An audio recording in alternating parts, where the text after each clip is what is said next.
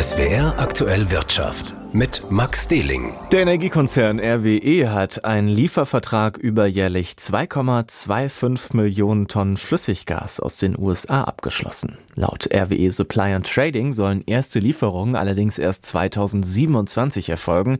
Dann soll an der texanischen Küste ein neues Terminal in Betrieb gehen, von dem aus das LNG geliefert wird. Insgesamt etwa 30 Schiffsladungen pro Jahr. Und solche stabilen Lieferverträge sollen in Zukunft ja auch wieder für günstigere Gaspreise sorgen für Verbraucherinnen und Verbraucher. Nach Ansicht von Bundeswirtschaftsminister Robert Habeck könnte das schon im nächsten Jahr so kommen. Er rechnet Ende 2023 mit sinkenden Gaspreisen. Jan Zimmermann. Bis dahin werde die Infrastruktur mit schwimmenden Flüssiggasterminals voraussichtlich so weit ausgebaut sein, dass genügend Ersatz für russisches Gas nach Deutschland komme und sich die Preise von selbst wieder regulieren, sagte der grünen Politiker der Nachrichtenagentur dpa. Voraussetzung sei jedoch, dass das bisherige Ausbautempo weiter gehalten werde. Das kommende Jahr über erwartet Habeck allerdings noch höhere Preise. Die Gaspreisbremse soll so lange den Verbrauchern helfen. Sie wird den Gaspreis auf 12 Cent pro Kilowatt Kilowattstunde drücken. Die Gaspreisbremse kommt ab März, soll aber rückwirkend ab Januar gelten. Zuletzt war der Gaspreis an Europas Großhandelsmärkten zwar schon gesunken, auf die Gasrechnung der Verbraucher hatte das aber keine Auswirkungen. Der Grund, viele Versorger haben mit ihren Lieferanten langfristige Verträge. Die Gasversorgung sieht Habeck weiter gesichert. Nachdem der Füllstand der Gasspeicher während der Kältewelle Mitte Dezember zurückgegangen war, ist er in den vergangenen Tagen wieder gestiegen und liegt bei fast 90 Prozent. Prozent. Angesichts steigender Materialpreise, hoher Zinsen und vieler Stornierungen fordert die Baubranche Unterstützung von der Politik. Jetzt sei die Zeit, um in den Bau zu investieren, sagte Felix Perklepper, Hauptgeschäftsführer des Zentralverbands des deutschen Baugewerbes der deutschen Presseagentur. Tamara Land. Paklepper kritisierte, dass das Wirtschaftsministerium die Förderung für Neubauprojekte für das kommende Jahr drastisch gesenkt habe. Dabei sei genau das Gegenteil nötig. Durch den Zuzug von Geflüchteten aus Syrien, Afghanistan und der Ukraine sei die Bevölkerung seit 2015 um rund drei Millionen Menschen gewachsen, so Paklepper. Sie alle bräuchten Wohnraum.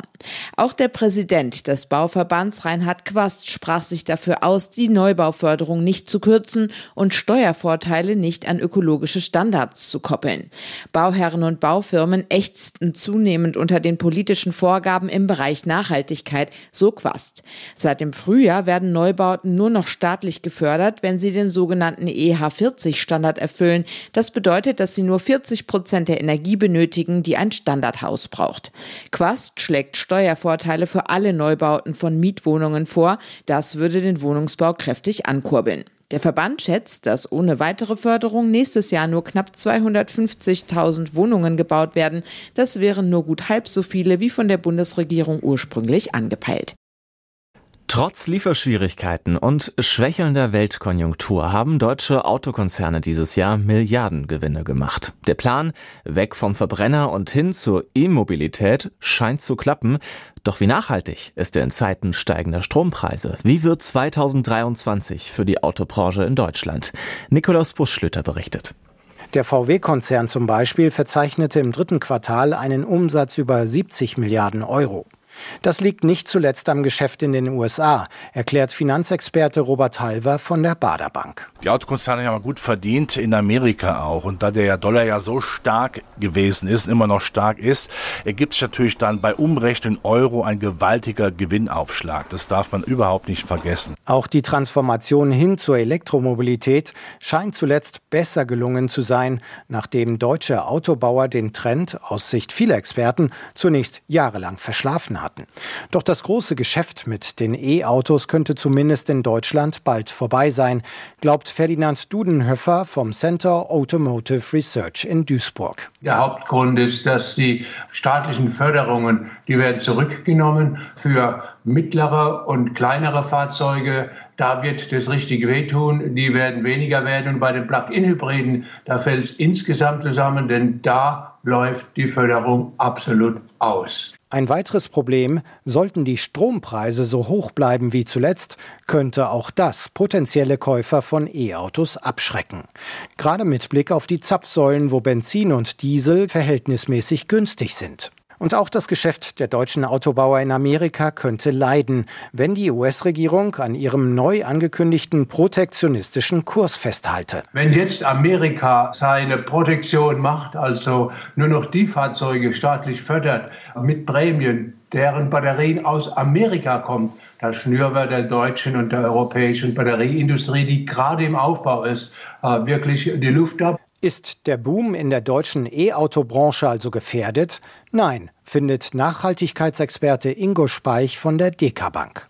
Die Transformation hin zur Elektromobilität ist nachhaltig im Sinne von langfristig und anhaltend. Das wird nicht mehr weggehen. Was die ökologische Nachhaltigkeit angehe, gäbe es aber noch eine Reihe von Fragezeichen. Denn die Stoffe zur Elektromobilität müssen aus Minen in äh, Afrika oder Südamerika beschafft werden, bei denen Menschenrechtsverstöße nicht auszuschließen sind. Und generell haben wir hier auch äh, ein Entsorgungsthema bei den Batterien. Aber selbst wenn in Deutschland der E-Automarkt zurückgehen sollte, muss das für die großen deutschen Autokonzerne keine Katastrophe sein. Denn viele machen längst einen Großteil ihrer Geschäfte in Übersee. Volkswagen zum Beispiel verkaufte Anfang des Jahres vier von zehn Fahrzeugen in China. Nikolaus Buschlüter, ARD Börsenstudio Frankfurt. Stürme, Unwetter und Hagel haben auch in diesem Jahr wieder Schäden in Milliardenhöhe angerichtet in Deutschland. Für Schäden durch Naturkatastrophen in Gebäuden und Autos mussten die Versicherungen rund 4,3 Milliarden Euro zahlen. Das hat der Gesamtverband der Versicherungswirtschaft mitgeteilt. 2022 sei damit ein durchschnittliches Naturgefahrenjahr gewesen.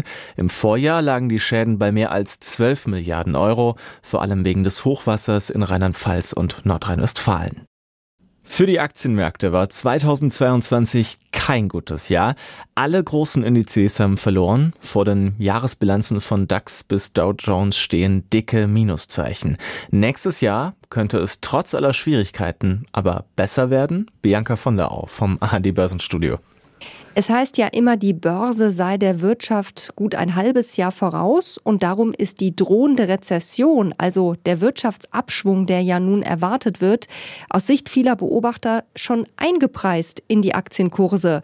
Viele Kurse sind ja ordentlich runtergeprügelt worden, also sehen eben viele darin auch eine Chance, nun wieder zu kaufen. Allerdings weiß man nie, ob nicht doch noch irgendein unerwarteter Schock von außen wieder alles oder einzelne Branchen einbrechen lassen kann.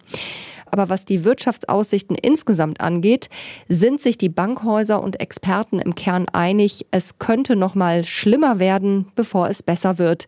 Also für das erste Halbjahr sehen viele Beobachter und Wirtschaftsforschungsinstitute eine abschwächende Wirtschaft voraus aber ab der zweiten Jahreshälfte dürfte es zu einer Erholung kommen, so die Prognosen.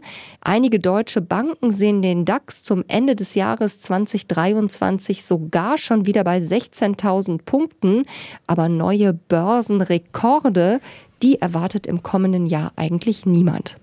Ja, und damit sind wir dann auch direkt bei der ganz aktuellen Börse. In den letzten Jahren gab es da zu dieser Zeit immer mal wieder so eine Weihnachts- oder Jahresendrallye. In diesem Jahr ist davon allerdings nichts zu sehen. Besser nochmal kurz vor Schluss eindecken mit Positionen wird schon gut im nächsten Jahr und die Aktien sind doch gerade so günstig. Also von dieser Haltung ist in diesem Jahr nun gar nichts zu spüren. Ganz offensichtlich sind Aktien derzeit kein Schnäppchen, denn sonst würde es ja nochmal richtig abgehen. In diesem Jahr ist irgendwie alles anders. Kein Optimismus, keine Zuversicht. Wann kehrt das wieder ein? Ganz offensichtlich erst, wenn Frieden herrscht. Denn wenn eins anders war als in all den anderen Jahren, dann ist es Krieg in Europa. Den gab es ja trotzdem. In den 90ern wird oft unterschlagen, als sich die Menschen aus Ex-Jugoslawien Territorien gesichert haben. Aber es war keine Weltmacht, die Krieg trieb. Das ist die andere Dimension und es lähmt die Märkte seit Monaten. Und es wird so weitergehen. Das ist die Botschaft der Aktienhändler, die sehr vorsichtig investieren, weil der Schuss kann immer noch schwer nach hinten losgehen. Noch sind wir der Eskalation näher als dem Frieden. Wer mag da positiv in die nahe Zukunft schauen? Am deutschen Aktienmarkt gab es zuerst wenig, dann zum Schluss eine deutlichere Bewegung, nämlich nach unten.